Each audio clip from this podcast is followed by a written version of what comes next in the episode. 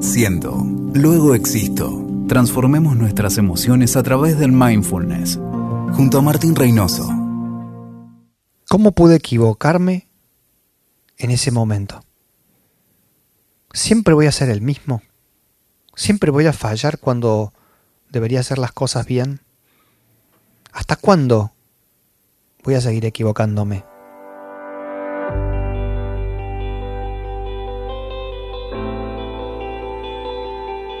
Todas estas expresiones tan comunes en nosotros mismos, tan comunes en nuestra mente, cuando algo no funciona, cuando algo no nos sale, cuando nos frustramos, tienen que ver con el aspecto probablemente más doloroso de nuestras experiencias aflictivas, que es nuestro crítico más severo, nosotros mismos, nuestra voz crítica. En este episodio vamos a hablar de esta forma filosa, dura y a veces injusta de tratarnos a nosotros mismos. ¿Has tenido esta experiencia alguna vez? De sentirte agredido por tus propios pensamientos, criticado, maltratado, te has sentido víctima de tu propia autocrítica, o esto que llamamos nosotros la voz crítica. Pues bien, de alguna manera has sido seguramente víctima de lo que nosotros podemos llamar la hostilidad naturalizada. Somos hostiles con nosotros mismos. ¿Te diste cuenta de eso? ¿Te diste cuenta que no somos demasiado buenos con nosotros mismos? Que rara vez nos detenemos a darle valor a las cosas que nos salen bien, a aquello que logramos o alcanzamos. Por ahí nos sale más fácilmente con los demás, con nuestros amigos. Incluso nos sale mucho más fácilmente consolar, brindar apoyo, protección a un amigo sufriendo. Pero cuando se trata de nosotros mismos, surge más bien esta hostilidad naturalizada, que es inconsciente, que no nos damos cuenta. A veces, y esto me duele un poco decirlo, va cargada de autodesprecio ¿Cómo puedo ser así? Siempre voy a ser así. No valgo para nada. Esta forma de tratarnos a nosotros mismos es algo bastante común en nuestra sociedad. Probablemente podríamos relacionarlo con estos estándares altos de rendimiento que se nos presentan, esto de las demandas que recibimos desde edad temprana a veces, pero luego por figuras que representan a la sociedad o aquello que es importante para nosotros. En cualquier caso, esta hostilidad naturalizada contra nosotros mismos nos hace alejarnos cada vez más de la felicidad, del bienestar. Nos hace perder de vista lo verdaderamente valioso de nuestra vida. Isabel Allende tiene una expresión muy linda en un libro, en una novela, cuando habla de un profesor universitario americano y dice sobre él, estaba tan poco familiarizado con esa sensación apacible de felicidad que no supo reconocerla.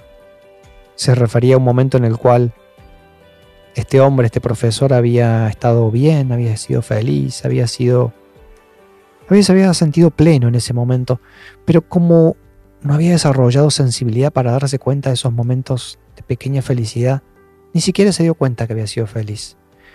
¿A cuántos de nosotros nos pasa que estamos en momentos de bienestar, de conexión, quizá tomando un cafecito bajo el sol, quizás caminando plácidamente en un paisaje lindo, teniendo una charla profunda con un amigo, comiendo algo rico. Y nuestra mente se interpone y nos hace alejarnos de esa experiencia de disfrute, de conexión.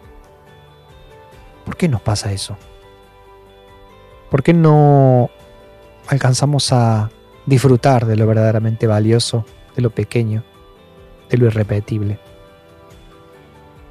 Esos momentos que a veces cuando perdemos a ese ser querido o estamos lejos de ese lugar o esa situación que nos brindó plenitud, nos reprochamos, ¿cómo no pude ser más feliz? ¿Cómo no pude estar más presente? ¿Cómo no me di cuenta tal si empezamos a ser más conscientes de cada pequeño pero a la vez inmenso momento de nuestra vida? Algo que suele de alguna manera fortalecer, darle más intensidad, de forma casi incendiaria a veces a nuestra autocrítica, es el perfeccionismo. El perfeccionismo es la idea de que las cosas deben estar exactamente como nosotros creemos que deben estar. Hay como una idealización de las cosas y nos autoexigimos hasta llegar a ese nivel de idealización. Como es imposible porque somos vulnerables, porque no podemos con todo, de alguna forma nos frustramos, nos sentimos mal, nos debilitamos frente al no poder, a no llegar a eso que queremos. Hay como un gap, un espacio entre lo que soy, lo que tengo, lo que puedo y lo que desearía ser idealmente, podría lograr, podría tener. Y esa distancia nos hace sufrir. El perfeccionista vive siempre en ese lugar, en ese lugar de discrepancia entre lo que son las cosas y lo que deberían ser. De alguna manera eso va alimentando una sensación de tensión interna, de malestar, de autocrítica. Y esa voz autocrítica, esa voz severa y filosa, se va volviendo parte habitual de nuestro paisaje. Se va transformando en eso que llamamos la hostilidad naturalizada hacia nosotros mismos.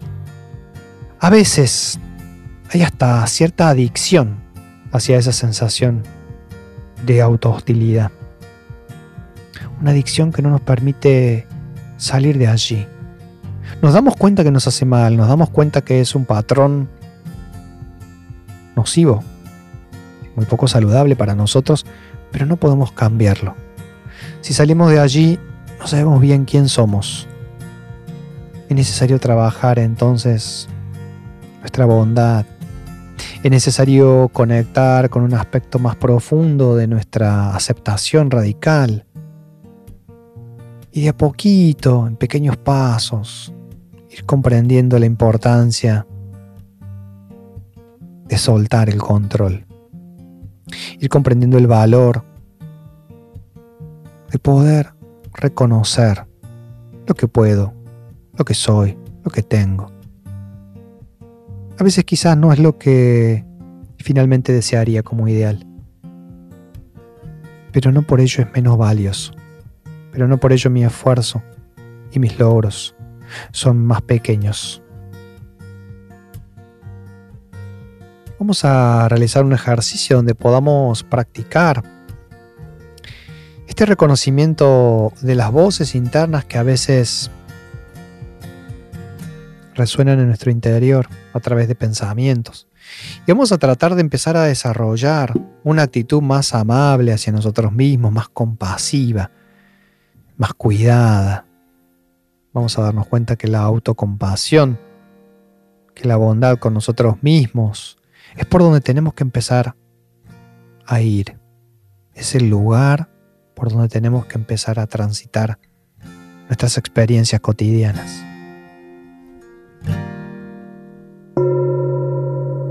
Los invito entonces a que tomen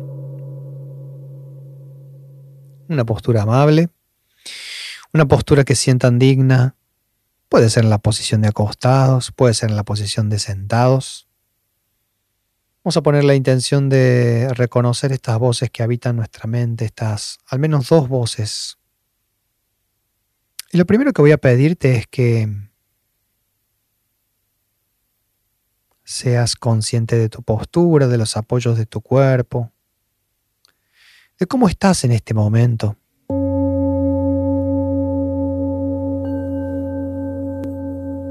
Vamos a comenzar a conectar primero con esta voz crítica, con esta voz dura y filosa que a veces tenemos a través de pensamientos que nos descalifican, que nos invalidan, que nos castigan. ¿Cómo naturalmente somos hostiles con nosotros mismos.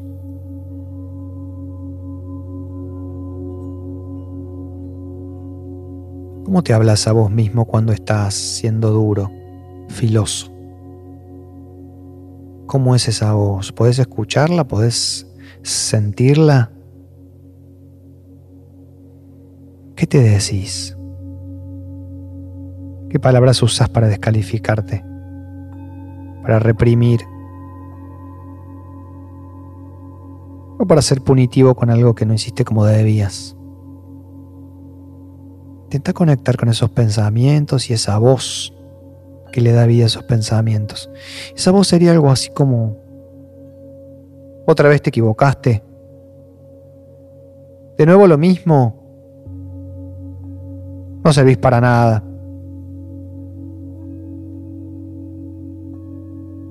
Nunca vas a lograr lo que quieres. Es una voz filosa desafectivizada, sin afecto alguno. Cortante, fría. ¿Podés reconocerla? ¿Podés darte cuenta del impacto de esa voz en tu cuerpo, por ejemplo? ¿Cómo se siente tu cuerpo con esa voz?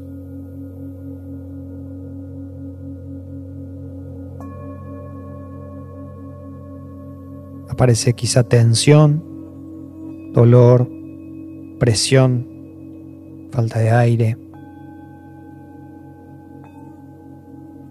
¿Qué aparece en tu cuerpo cuando conectas con esta forma de tratarte a vos mismo, a vos misma?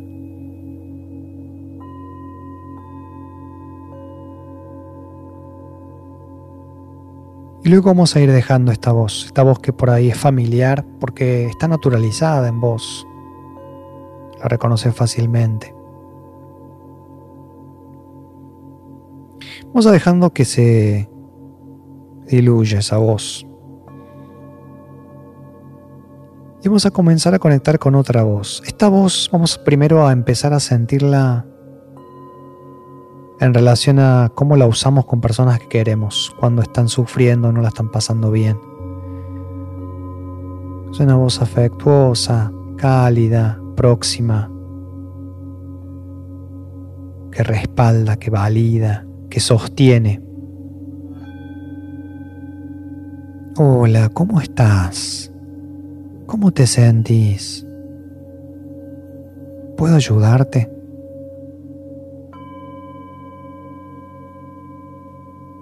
Esa voz la usamos con las personas que queremos cuando realmente sentimos que necesitan nuestro apoyo. Pero ¿por qué la usamos tan poco con nosotros mismos? ¿Puedes reconocer algún momento en el que hayas sido de esa manera amable, cuidadoso, protector con vos mismo en momentos de dolor? Intenta conectar con esa voz. ¿Cómo estás? ¿En qué puedo ayudarte? ¿Qué necesitas? Quizás en tu cuerpo se sienta como relajación, como expansión, como mayor calma.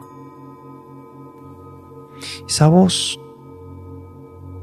tiene el aroma del afecto materno, del cuidado de nuestros protectores, personas significativas de la infancia, del apego seguro, del confort. Y necesitamos desarrollar esa forma de tratarnos a nosotros mismos cuando la estamos pasando mal, cuando no estamos bien, cuando las cosas se vuelven difíciles. Necesitamos transformar esta hostilidad naturalizada hacia nosotros mismos, esa autocrítica, esa cosa morbosa, filosa, dura.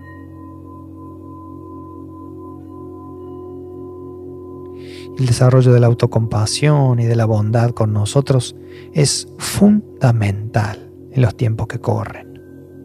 Tenemos que cultivar estas actitudes hacia nosotros mismos.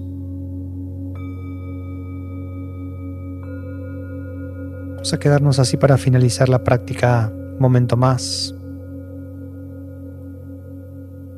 Sintiendo esta voz amable hacia nosotros mismos, sintiendo la posibilidad de relajarnos.